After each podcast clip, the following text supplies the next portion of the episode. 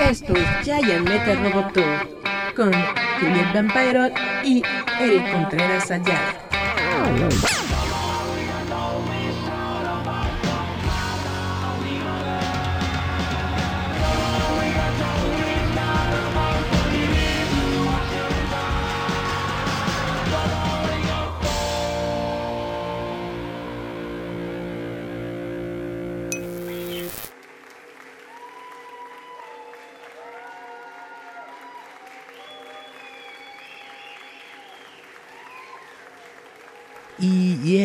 Hola chavos, ¿cómo están? Gracias por estar una semana más con nosotros. Yo soy Eric Contreras Ayala y esto es Giant Metal Roboto.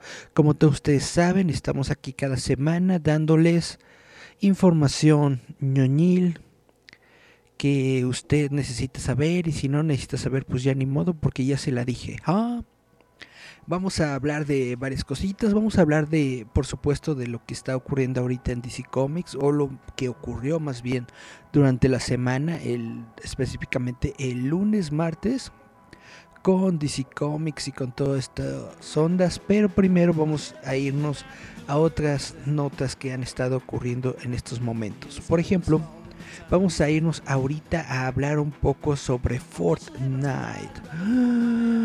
Así es, el paraíso virtual de los millennials y niños ratas, Fortnite, eh, acaba de salir de la tienda de, de, Apple. Sí, de la iOS App Store de Apple. Chun, chun, chun, chun, porque dice Apple que eh, la compañía Epic está teniendo un comportamiento anticompetitivo. Apple ha confirmado que ha removido a Fortnite de la tienda de iOS debido a que Epic Games hizo una alteración al precio de los V-Bucks de Fortnite.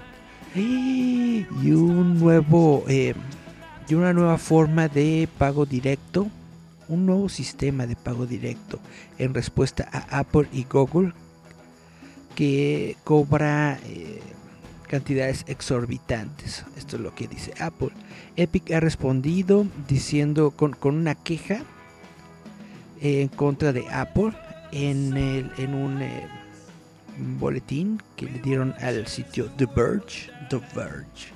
Apple confirmó que como resultado de esta actualización del juego de, de Epic, la app de Fortnite ha sido sacada de la tienda. Oh my god, ¿qué van a hacer todos los niños rata? ¿En dónde van a jugar? ¿Dónde jugarán los niños? Oh no. Según esto, hoy Epic Games tomó la desafortunada acción de violar los estatutos de la tienda de apps que han sido aplicados de forma igualitada para cualquier desarrollador y diseñador ah, perdón, y diseñadas para mantener el, a la tienda segura para nuestros usuarios. Como resultado, la app de Fortnite ha sido removida de la tienda. Epic em, creó una habilidad en su aplicación que no fue reseñada ni aprobada por Apple. Y lo hicieron con el interés expreso de violar las guías de la tienda Apple que tienen que ver con eh, pagos dentro de la aplicación y que se aplican a todos los desarrolladores que venden artículos digitales o servicios. Apple eh, cita eh, bueno las reglas a las que tuvo que darle que acepta Epic y bueno, este es el, el, notición de, este momento, al menos de estos de estas cuantas horas antes de, entrar al programa que Fortnite ya no está en la tienda de Apple. Después de, eh, de que Apple removiera a Fortnite de la tienda de App Store, Epic Games ha realizado una lawsuit, como se llama, una demanda en contra de la compañía Apple y está pidiéndole a los fans que muestren su apoyo para el juego con el hashtag Free hashtag Free que está siendo utilizado para eh, ayudar a la compañía en Twitter. Muchos fans están haciendo eh, su campaña, expresando su disgusto con Apple y también Epic ha estado descontento con las políticas de Apple por, desde varios meses. No son la única compañía de juegos que están batallando con Apple, esto también ya lo hemos visto. Que por ejemplo, bueno, Facebook, Facebook también ha, batallado con el tema de Apple. Y bueno, es imposible decir en estos momentos cuál lado será el ganador. Pero ciertamente se está poniendo muy tensa la cuestión ahorita. ¿Cómo ven ustedes? Netamente yo siento que Apple está muy mamón. De por sí, Apple es muy mamón. Y se está mamileando demasiado ahorita con el Fortnite. ¿A dónde van a jugar los niños? Brisol le dio like a nuestro stream. Muchas gracias. Dana Colina le dio like a nuestro stream. También Israel Jerry Dark Ortiz le dio like a nuestro stream. Gracias Jerry por estar por acá.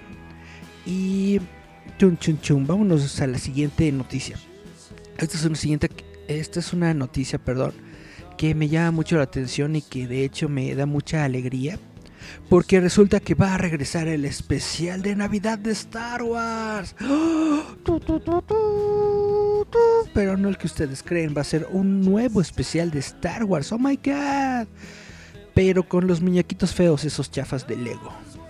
El especial de, de, de, Navidad de Star Wars, de Lego, vendrá a Disney Plus en noviembre para celebrar el más maravilloso tiempo del año en una galaxia muy muy lejana.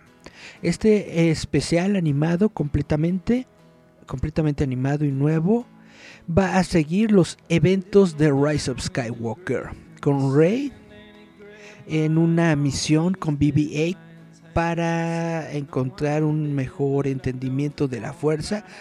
Dude, si a, estos, a estas alturas sigues buscando un mejor entendimiento de la fuerza, mejor regrésale el sable. Ah, no, ¿verdad? Ya todos están muertos. Ya haz lo que quieras. Pero bueno. Está buscando un mejor entendimiento de la fuerza en el día de la vida. Mientras visitan un misterioso templo Jedi. Y se juntan en una línea de tiempo alterna. En donde reviven momentos de la saga. Eh, teniendo contacto con Luke Skywalker, Darth Vader, Yoda, Obi-Wan y otros icónicos personajes. Mientras tanto, en el mundo nativo de Chewbacca Kashyyyk, Finn, Poe, Chewie, Rose y los androides estarán ocupados preparándose para la celebración más armónica y mágica de la galaxia. Todo esto se, hará con versiones Lego de los personajes del eh, especial de los 70 de los años 70 de acuerdo con el productor ejecutivo John Rhimes de USA Today eh, no John Rhimes le dijo esto a USA Today aunque Rhimes falló en confirmar si un Lumpy Lego aparecerá en el, show es una celebración de la saga, de muchos de los personajes que van interactuando con diferentes personajes y quizás inclusive diferentes versiones de sí mismos en diferentes épocas. ¡Oh! Rhymes le dijo a USA Today, sugiriendo que el corazón y alma del especial es la relación de Rey con Luke. Uh, mientras nos da un, eh, un avistamiento a la diferente relación que tienen de maestro y aprendiz con Rey y un más joven Luke Skywalker. Vamos a ver los comentarios, dice Israel Jerry. O sea que ahora sí lo van a hacer bien. Pues quién sabe. El, si lo hacen bien, si lo hacen bien le, le quitan el carisma ¿no? al especial de Navidad. Dice Israel, ¿habrá recetas de cocina como en la versión original? Ojalá y vendrán subtítulos para el Wookiee. Ojalá tengamos todo eso, Jerry. Sí. Pues yo realmente sí quería desde hace mucho tiempo que hubiera una nueva versión del especial de Navidad de Star Wars. Yo también estaba esperando que lo hicieran en algún formato de animación, pero yo esperaba una animación más del tipo Rebels, del tipo eh, Clone Wars, una onda así. Y lo que nos están entregando es Lego. Supongo que lo hacen precisamente porque Lego fue la empresa, ¿no? Que dijo, pues va, yo lo, yo lo pago. Pero todos los personajitos van a ser Lego. Y pues digo, bu, en cierto sentido, bu, pero en cierto sentido, mm, a lo mejor está padre. Digo, no, no me disgustan las producciones de Lego, no me disgustan los videojuegos de Lego Star Wars, tampoco me han disgustado las películas de Lego Star Wars, pero yo siento que pues hubiera sido más genial si no hubiera sido todo con bloquecitos Lego. Pero en fin, uno no puede tener todo lo que uno quiere. La siguiente noticia es sobre Dwayne La Roca Johnson. Dwayne Johnson es eh, de acuerdo con el sitio web, ¿qué sitio web es? Ah, Forbes.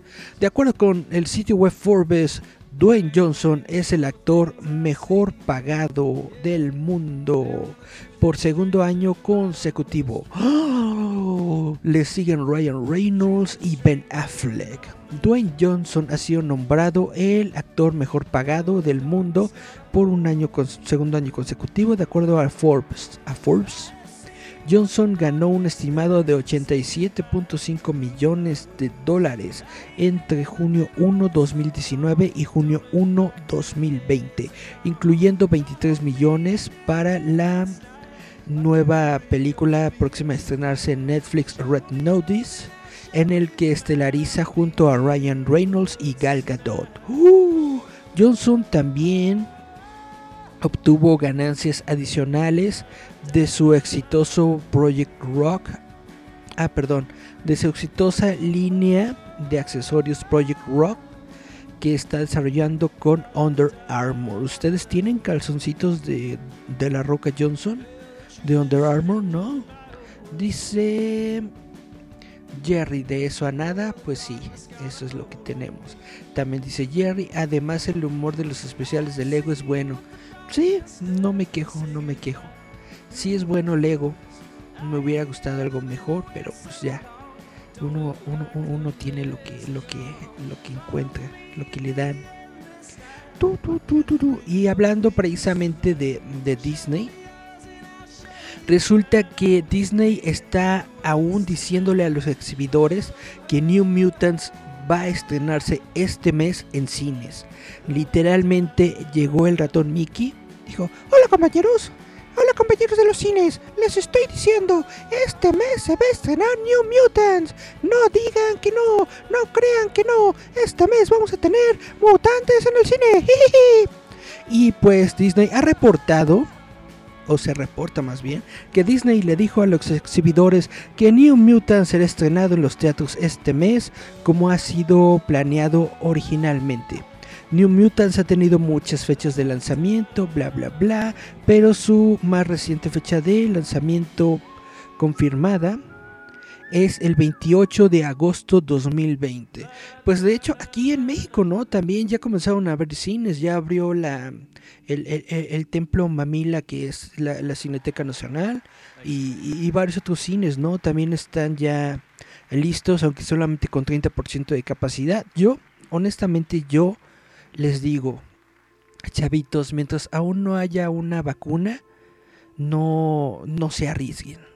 Eso es mi, mi, opinión personal. Si todavía no hay una vacuna, si no hay una forma neta y probada de hacerle frente a esta, eh, a esta enfermedad, yo que ustedes no salen, pero si necesitan forzosamente a producto de gallina ir a ver estas películas en el cine para vivir la experiencia y bla bla bla y toda esa mapufada, pues al menos háganlo con prudencia y con sus mascarillas.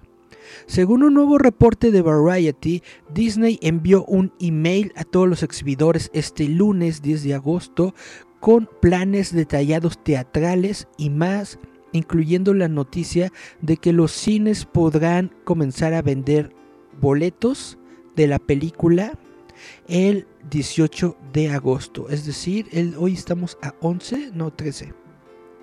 A ver, déjenme ver el calendario. Hoy es 13 de agosto. En cinco días van a comenzar a vender los boletos de New Mutants. Oh my god. Oh my god. Dice Mirna Díaz, Disney nos quiere muertos a todos. muertos pero sin dinero. Tienes toda la razón. No solamente es extraño escuchar sobre una película que realmente se va a estrenar en cines, pero teniendo que ser nuevos los nuevos mutantes, una película plagada con una historia de retrasos es especialmente sorprendente. Después de Disney de que Disney compró 21 Century Fox. New Mutants cayó dentro de la eh, vaya dentro de las cosas de la compañía, ¿cómo se llaman estos? Los assets. Y se empezó a especular inmediatamente acerca del futuro de la película, que quizás saldría en Hulu, que quizás saldría en Disney Plus. Sin embargo, la película no debutar en ninguna de esas plataformas. Les dice, tómenla y las pongo en los cines porque yo digo y porque quiero. Y entonces la película va a debutar en los cines y se aguantan. La película debutará el mismo día que la película Tenant de Christopher Nolan. Ah, 28 de agosto. Chun chun chun. El 28 de agosto podemos tener nuevas películas. ¿Ustedes qué dicen? A lo mejor le va bien una película porque no tiene nada que competir más que contra Tenant. Dice eh, Jerry. Ah, Jerry puso un. Es un Snoopy bailando. Sí, es un Snoopy bailando. Bueno. Hablando sobre películas, les quiero hablar sobre películas de terror.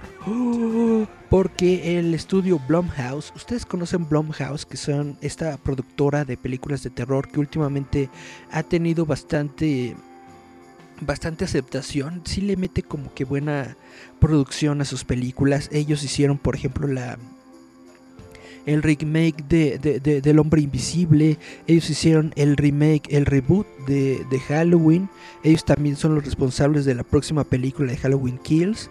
Y bueno, esta productora de, ¿cómo se llama?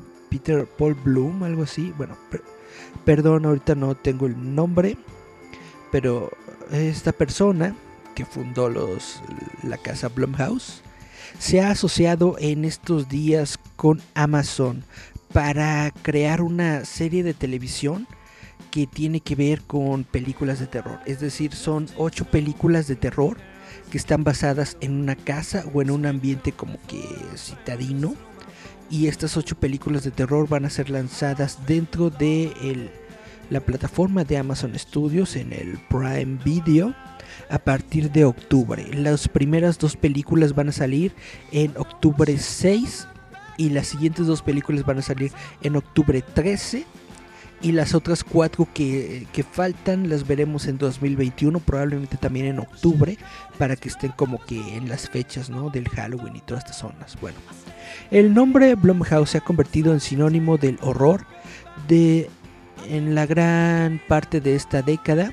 Casi cada Halloween hemos tenido una nueva película en, en los cines para disfrutar que ha sido una producción de Blumhouse. Este año, con el Halloween probablemente en casa, Blumhouse tiene algo diferente planeado al unir esfuerzos con Amazon Prime Video para la serie Welcome to the Blumhouse, un programa de ocho películas de género producidas por Jason Blum. Jason Blum, así se llama el cuate, perdón. Por Jason Blum y Amazon Studios. Cada película en esta serie presenta una visión distinta y única perspectiva de temas comunes centrados alrededor de la familia y el amor como fuerzas redentoras e destructivas. Amazon lanzará esta, nueva, esta primera eh, parte de cuatro películas como double features. Si saben que es el double feature cuando ves dos películas por una. Oh my god. Esto va a comenzar con The Lie y The Black Box el 6 de octubre. Este 6 de octubre van a comenzar con esas dos películas. Oh my god. Espero que les guste mucho el terror y si no les gusta el terror, de todas formas, yo les recomiendo mucho las producciones de Blumhouse. Están convirtiéndose poco a poco y constantemente, están convirtiéndose en una de mis productoras favoritas de cine, de terror, del mundo mundial. Realmente le están metiendo muchas ganas. Realmente confío en la calidad que está creando Blumhouse Televisión y forzosamente voy a descargar ilegalmente estas películas en cuanto salgan porque yo no tengo Amazon Prime. Pero bueno, chavitos, vámonos a nuestro primer corte musical si les parece bien. Vamos a escuchar una cancioncita. Ah, déjenme ver qué cancioncita lo había cerrado. Vamos a escuchar una cancioncita de el grupo Alan Parsons Project. Vamos a escuchar I Will Want I would want to be like you. No me gustaría ser como tú. I would want to be like you de Alan Parsons Project. Vamos a escucharla y regresamos. Yeah.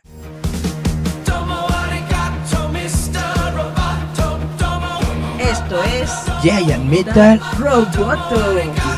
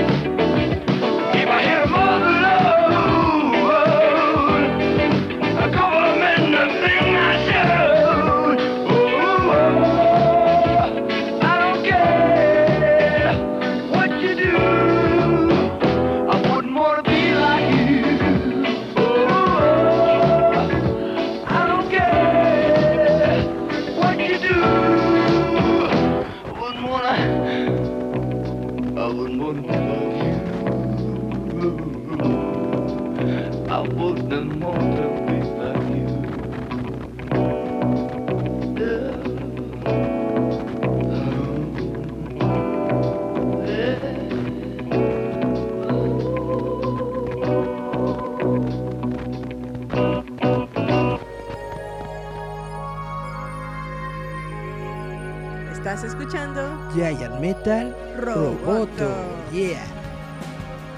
Fucked with forces that our eyes can't see. Now the darkness got a hold on me. Yeah, estamos de regreso. Esto es Giant Metal Roboto. Gracias por seguir aquí. Y bueno, vamos a hablar del tema choncho.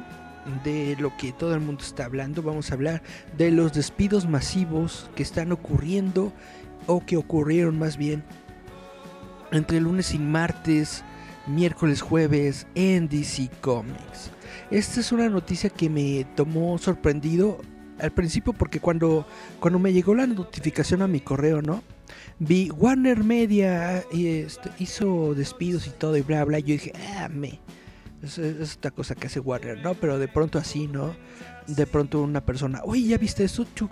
Oye, ¿ya viste eso? Tu, tu, tu, tu". Y luego veo, eh, por ejemplo, a los chavos, bueno, no, no tan chavos, pero a los compañeros del Café Comiquero, del podcast de Café Comiquero compartir la noticia. Y entonces cuando yo dije, oh, wow, esto es algo serio para que el Café Co- Comiquero lo esté compartiendo. Ahora bien, siento que muchas de estas noticias que se han estado compartiendo tienen como que un sentido así de, oh por Dios, se va a acabar la industria de los cómics, ¿qué va a pasar con nosotros? Ya no vamos a tener más cómics y bla bla, o sea, siento que son demasiado pesimistas para lo que es. Porque en realidad no es ni tan fuerte ni tan gacho. Tomemos en cuenta que desde el principio, o sea, ATT, cuando ATT compró Warner Media, se hizo con una deuda muy cañona. Están, tienen una deuda como de 20 billones de dólares, ¿no? Que tienen que pagar forzosamente. Entonces, lo que están haciendo ahorita en estos momentos los de ATT es buscar hasta debajo de las piedras de dónde sacar lana para ir pagando su deuda. Eh, una de las cuestiones que también se suscitaron esta semana es de que ATT quería vender eh, su plataforma de Crunchyroll de anime japonés, la quería vender a Sony precisamente para obtener un poco de dinero. ATT quiere venderla en 2 billones de dólares y Sony dijo, nanay, dame la más barata. Dice Jerry, ya, títulos que ya hay títulos que van a cancelar algunos títulos como Bad Girl y Outsiders. Me, de todas formas nadie lee esas cosas.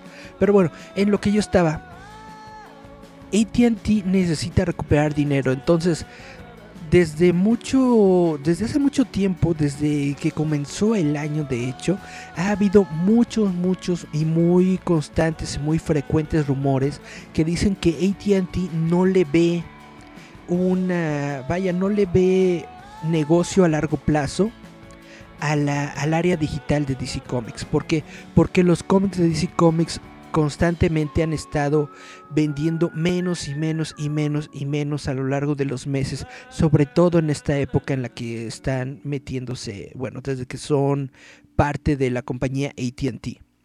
Entonces dice ATT, ¿para qué tenemos nosotros algo que está perdiendo dinero? Ellos aceptan y admiten que las licencias de DC Comics sí son buenas y sí son, eh, vaya, sí dejan dinero. Las licencias para videojuegos, licencias para gorritas, licencias para playerita, licencias para juguetitos, todo eso son cosas que sí dejan dinero, pero el aspecto fundamental de DC Comics, que es la editorial y los cómics, eso no les está dejando suficiente dinero.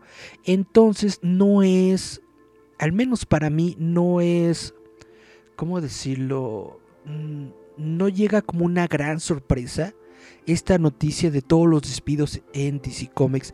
Y no solamente en DC Comics, también toda esta plataforma que habían creado justamente el año pasado o hace dos años. Es muy nueva esta onda de DC Universe que habían creado justamente para meter todos sus shows de DC Comics. También le dieron, en- eh, le dieron baje porque netamente es lo que yo he dicho miles de veces. ¿Para qué carajos tienes dos, tres plataformas? Que hacen exactamente lo mismo. Si ya tienes HBO Max, pon todo en HBO Max. Y eso es lo que está haciendo AT&T ahorita. Dice, ¿para qué rayos tengo DC Universe que tiene cosas de DC? Si aquí tengo HBO Max que tiene más gente, que tiene como que más... ¿Cómo se dice esto? Cuando tú eres fiel a la... ¿No? Lealtad a la marca. HBO Max tiene como que mayor lealtad a la marca. Entonces, afuera DC Universe, véngase todo para HBO Max. Y es algo que han hecho, es una transición que han realizado con todos los shows hasta el momento. Stargirl primero era de, de DC Universe y se fue al CW. Pero está, bueno, va a estar también, yo supongo, en, en HBO Max. La serie de Doom Patrol, Doom Patrol también era exclusiva de DC Universe y ya la retacharon para HBO Max. Dice Jerry, y los de ATT dándole carretadas al Snyder para su porquería. No es que le estén dando carretadas a una porquería, los de ATT necesitan con mucho con mucha fuerza, vaya, con mucha necesidad, necesitan tener algo que llame la atención de la gente del grado que llamó la atención al Mandalorian. El Mandalorian hasta este momento se ha convertido en la mejor, mayor producción para stream que ha habido en el mundo. Es decir, el Mandalorian es la serie creada para streaming más vista en todo el mundo. Hasta esos momentos. Entonces AT&T quiere algo similar. Y cuando se puso a ver justamente lo que tenía de DC Comics, básicamente abrió el bote de la basura de DC Comics, dijo, a ver, esto sirve, esto no sirve, esto bla, bla, bla. Y entonces vio el Snyder Cut y dijo, vamos a hacer el Snyder Cut. Nos va a costar dinero, nos va a costar como unos 20, 30, 40 millones de dólares, pero si todo sale bien, y sobre todo por el morbo de la gente que dice, ay, vamos a ver la versión de Snyder que no pudimos ver en los cinos, pues obviamente la gente le va a invertir y va a ponerle dinero y entonces vamos a ver la versión de Snyder, ya no como una película, porque obviamente hacer una película de 20, 30 millones de dólares, pues es algo demasiado caro. Pero si esos 30, 40 millones de dólares lo inviertes en una serie, o en un evento de varios capítulos, ya le queda mucho mejor a la gente de ATT. Y por eso vamos a tener la versión de Snyder, el Snyder Cut en ATT, básicamente en HBO Max. Entonces, a lo que yo estoy, lo que yo estoy diciendo, ATT no le tiene nada de fe a los cómics de DC. Yo no le tengo nada de fe a los cómics de DC. Netamente yo siento, bueno, esto es algo ya una opinión personal pero y, y lo he ex- expresado varias veces en este en este microfonito los cómics de DC Comics ya no me hablan a mí ya no están hechos para mí y está está muy bien que ya no estén hechos para mí tienen que llegarle a un nuevo público pero al mismo tiempo yo siento que no están teniendo realmente una conciencia de a quién le quieren llegar con sus productos realmente a quién le quieren llegar con todo lo que están haciendo durante un tiempo estuvo muy fuerte esta esta onda del woke, ¿no? De hacer las historias con géneros de, de todos los colores del arco iris, con personas de diferentes tipos de cuerpo, bla bla bla, empoderados, ¿no? Empoderar a la mujer y empoderar a todas estas personas para que pues para que tengan eh, o se vean a sí mismos en los cómics. Al principio resultó porque era algo nuevo, porque era llamativo, porque no se había hecho mucho en todo este tiempo, aunque yo estoy diciendo que todo esto del woke está desde los años 90. Yo me acuerdo que desde los años 90 vendo, vengo leyendo artículos que dicen la, la diversidad y todo esto va a ser lo siguiente que va a ocurrir en los cómics y bla bla bla y etcétera etcétera y, y sí ha sido constantemente el tema que han querido meter dentro de los cómics hasta estos momentos en los que no lo han hecho bien. ¿Por qué no lo han hecho bien?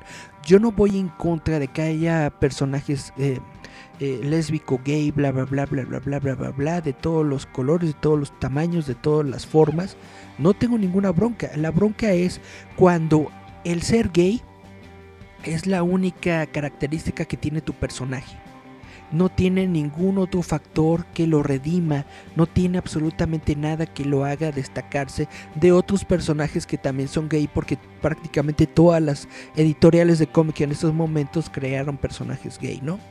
Entonces, mi problema con esto es de que le están, se están enfocando en el nicho para tratar de venderle a ese nicho descuidando al público consumidor de cómics de muchos, muchos, muchos años. Si tú hicieras mejores historias para, no sé, para adultos, para jóvenes, para cosas así, tendrías un mejor repunte de ventas del que estás teniendo ahorita. ¿Cómo va a ser posible que tus mejores títulos que se venden no son los títulos actuales, sino los cómics que realizaste en los años 70, en los años 80, incluso en los años 90, pero nada de lo actual le está gustando a la gente, nada de lo actual realmente está teniendo un significado cultural relevante. Lo único que tenemos son porquerías y payasadas, como el Batman que ríe. El Batman que ríe es una, con todo respeto para la gente a la que le gusta el Batman que ríe, el Batman que ríe es una estupidez, es una idiotez, es un chiste que salió para un solo número. Ah, pero como a la gente le gustó el concepto y como la gente compró ese número, vamos a alargar el chiste lo más que se pueda hasta romperlo. Porque eso es básicamente lo que están haciendo con el Batman que ríe. Ok, eh, tienes tu Batman sadomasoquista que ríe, pero no es, vaya, no es genial porque vuelvo a lo mismo. La única característica de este Batman que ríe es que es un sado eh, ojete y, ya. Muchas veces, en muchas ocasiones hemos visto otras eh, encarnaciones de Batman que, haya sido expuesto con el, con el virus del Joker, pero ahorita este personaje le están metiendo mucho mame, lo están endiosando básicamente y lo están convirtiendo en una figura de acción. Lo crearon para vender figuras de acción y eso está muy bien, pero una figura de acción necesita una muy buena historia para poder seguir siendo relevante y para poder seguir vendiendo como He-Man. He-Man también fue una figura de acción y sigue siendo relevante y sigue teniendo una nueva serie y todo lo que quieran. Los Thundercats, los Thundercats fueron creados como una figura de acción. ¿Quién más? No sé, los Transformers. Es decir, no hay nada de malo en crear una figura de acción para, para, para tu historia, para vender. No hay absolutamente nada de malo, pero dar una buena historia, chihuahuas. Y bueno, después de todo mi hate, vamos a la nota. ¿Sí? ATT hizo una, una barbarie, una, dicen que es un baño de sangre en el que despidió a un montón de gente de DC Comics y DC Universe.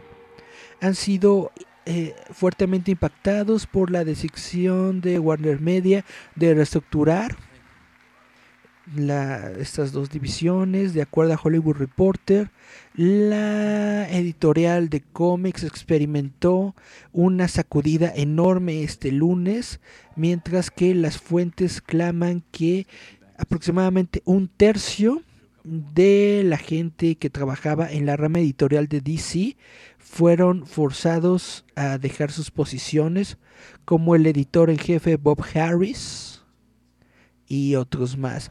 Otros empleados han sido reportados afectados por la por los despidos de la compañía. Em, sí, sí, sí. vaya, en varias, en varias, ¿cómo se dice? En varios niveles. El vicepresidente de, de estrategias publicitarias, el vicepresidente de marketing, el vicepresidente de shows universales, así se llama. Órale y bla bla bla bla bla. Como les estoy comentando, también DC Universe tuvo muchos recortes.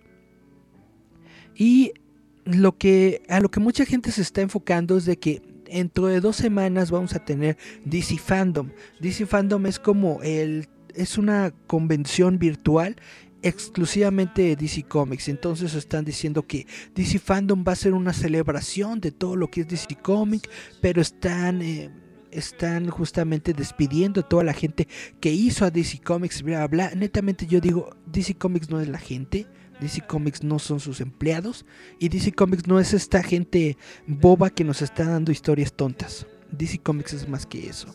DC Comics es un ideal. DC Comics son sus personajes. DC Comics es una forma de vida. Y eso es lo que estamos celebrando o que vamos a celebrar el 22 de agosto con DC Fandom. Dice dice dice Punish Moy, no manches, Batgirl es una basura. Ora. tiene sus momentos tampoco. Pero bueno, lo que yo digo es de que nadie está leyendo DC Comics, entonces ¿a quién le importa que destruyan la editorial DC Comics? Honestamente, no debería ser importante, sobre todo porque dentro del mismo artículo, o al menos en el comunicado que yo recibí sobre todo esto que está ocurriendo en Warner, Warner dice que sí, acabó más o menos con un tercio de toda la editorial DC, pero esto no significa que están reduciendo el espectro de DC, sino al contrario, quieren quitar toda la hierba mala para crear un nuevo DC Comics. ¿Esto va a funcionar? La verdad, no lo creo. ¿Por qué? Porque tengo muy, muy poca fe. Ya no digamos en ATT, tengo muy poca fe en Warner. Warner Brothers Warner Media, yo creo que son una de las personas más estúpidas que existen en... Uh, vaya, en, en, en, el medio, en el medio de, de cine, en el medio de, de, cómics, en el medio de lo que hagan esos, yo creo que Warner Brothers son bastante, bastante, bastante bobos con lo que hacen. Realmente ellos han tenido las franquicias, las licencias de DC Comics, las han tenido por años, por décadas, desde los 70s, 80s. Han tenido estas franquicias y nunca han hecho nada con ellas de pronto ven que Warner tiene éxito y ah, sí es cierto, nosotros tenemos DC Comics, vamos a sacarlo y qué es lo que hacen, lo sacan mal, lo hacen mal, lo hacen ojete. Durante todo este tiempo que DC Comics ha estado vaya por su propia cuenta, sin que le meta mano Warner, han estado más o menos bien, han estado constantes, han estado flatline, ¿no? O sea, han estado me en su línea de, de mediocridad. En cuanto Warner se le mete mano a, a, DC Comics, DC Comics se jode. Esa es mi opinión personal. Si estoy equivocado, pueden decírmelo en los comentarios y pueden mentármela, ya saben, en todas las rutas habituales que tenemos para mentármela. Pero bueno, esto es lo que yo digo acerca del tema de DC Comics. Está muy bien que los está muy bien que los ¿cómo se dice? que los despidan para que traigan gente nueva, porque netamente necesitamos gente nueva en DC Comics. Necesitamos nuevas personas que tengan una visión más realista de lo que es una editorial de cómics. Y ahorita en estos momentos el que se está convirtiendo como en el mandamás de DC Comics es Jim Lee. No estoy completamente seguro de que esta sea la mejor persona o la persona más indicada para este puesto, pero es lo que hay. Es lo que tenemos, es lo que hay y ni modo. Y pues, ¿qué se le va a hacer? ¿Qué se le va a hacer? Pues nos quedamos con Jim Lee. Chan, chan, chan. Dice Punishmoy, una visión diferente. Necesitamos una visión diferente. Que les cambien la graduación de sus lentecitos para que no lo vean todo color rosa y se den cuenta de que están echando a perder la grandeza de DC Comics. En mi muy opinión personal, personal, person, personalizada. Y bueno, ya la siguiente noticia que les quiero dar es de que, como todos ustedes saben, están saliendo los videojuegos de Marvel. Está saliendo el de eh, Avengers, que de hecho durante la semana pasada o esta semana tuvo ya una beta abierta para todos los, todas las personas que hicieron su, su preventa. Obviamente como yo no tengo Play, pues no, no he podido jugar Avengers. Dicen que está chidito, ya veremos. Pero bueno, eh, una persona en Marvel Games que se llama Bill Roseman ha confirmado que los juegos de Insomniac de Spider-Man y los juegos de Avengers de Square Enix están en universos separados. Es decir, el Spider-Man que nosotros vemos en el juego de Avengers no es el mismo Spider-Man de Square Enix. Y el Miles Morales que vayamos a ver en Avengers no es el mismo Miles Morales que va a aparecer en el juego de Avengers de Square Enix.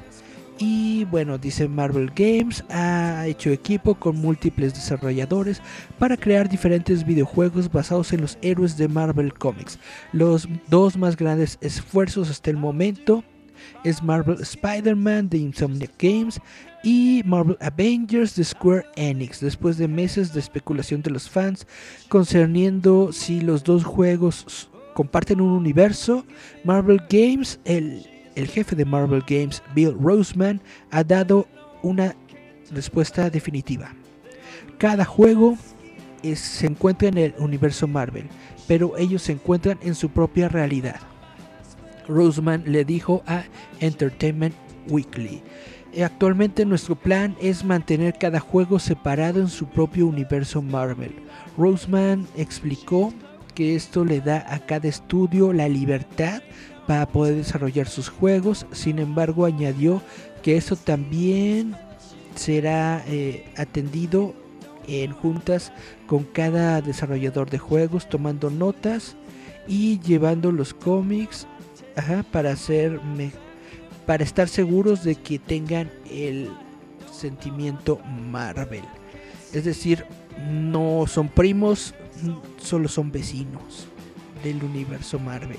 Y eso está muy bien, está muy bien que vaya que no todo esté conectado. Sabemos que sí están conectados porque son tierras alternas y en algún momento se van a encontrar, pero los juegos son diferentes y están separados. Chan chan chan. Pues bueno, chavitos, esto es todo lo que tengo el día de hoy. Esto es todo lo que quiero compartir con ustedes. Espero que espero no haberlos aburrido mucho. Espero que aún siga al menos una persona por ahí. Eh, Moy le dio like a nuestro stream, gracias. Julieta compartió nuestro stream, muchas gracias Julieta, aunque no la veo en los comentarios. Gracias por haber compartido el stream. Bueno, gracias a todos los que estuvieron con nosotros. Vamos a terminar el programita de hoy, si les parece bien, con una rolita de Lord Hurón, el señor de los hurones, con la rola Love Like Ghost. Vamos a escuchar el amor como los fantasmas del señor de los hurones. Gracias por escucharnos una semana más. Bye, bye, bye. Estás escuchando Giant Metal Roboto.